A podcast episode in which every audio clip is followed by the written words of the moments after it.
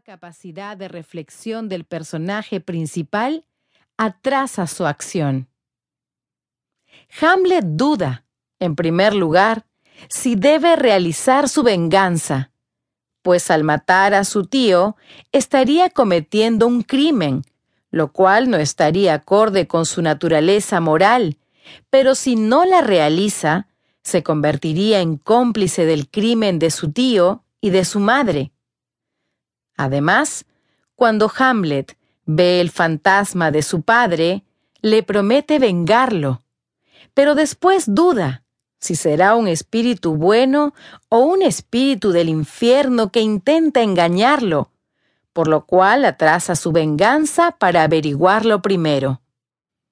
Más adelante, ya seguro de que ha sido su tío el asesino de su padre, vuelve a dudar. Puede matarlo cuando está rezando, pero no debe, porque de esa manera el rey Claudio se iría al cielo y esa no puede ser su venganza. Cuando finalmente Hamlet realiza su venganza, es porque las circunstancias lo impulsan a ello, pues su capacidad intelectual se ve anulada ante un nuevo hecho criminal cometido por su tío. Entonces, podemos decir que Hamlet no llega a tomar la decisión de realizar su venganza, sino que más bien será el impulso, el motor de su realización. A lo largo de la obra, Hamlet se debate con la duda hacer o no hacer, lo que en última instancia nos llevaría a pensar que, si bien es la capacidad de acción lo que define al hombre, ésta debe ir acompañada por cierta dosis de reflexión. La capacidad intelectual debe llevarnos a ser dueños de nuestras acciones. Esta obra ha trascendido precisamente porque su personaje principal se ha convertido en el prototipo de la duda. La capacidad intelectual de Hamlet merma su capacidad volitiva. Las dudas corroen su alma y la decisión nunca llega. Por tanto, podemos decir que Shakespeare nos hace recordar que somos seres con ambas capacidades. Y Hamlet resume esa dualidad natural del hombre de cualquier época y de cualquier espacio.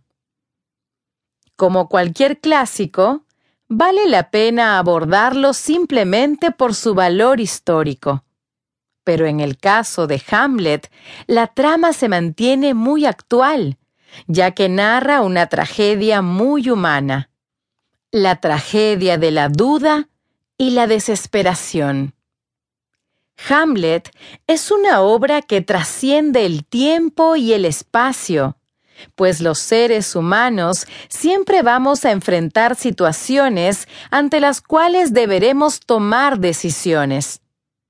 Ante esas situaciones, nuestra capacidad pensante nos llevará a dudar sobre si debemos actuar o no. He ahí el dilema, nos dice Shakespeare a través de Hamlet, y en él nos vemos representados todos los seres humanos. Personajes principales de la obra. Hamlet príncipe de Dinamarca, hijo del difunto rey Hamlet.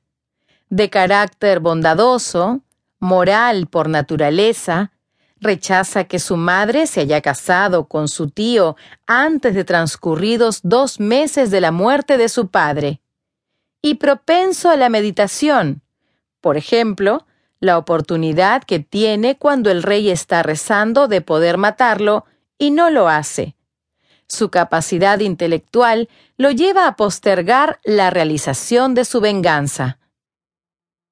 Debido a que las circunstancias le imponen la ejecución de un acto que repugna su naturaleza moral, matar al rey, procura gobernar su vida por el pensamiento, ser siempre dueño de sí mismo y que la reflexión guíe a su voluntad. Por lo tanto, siempre reflexiona no solo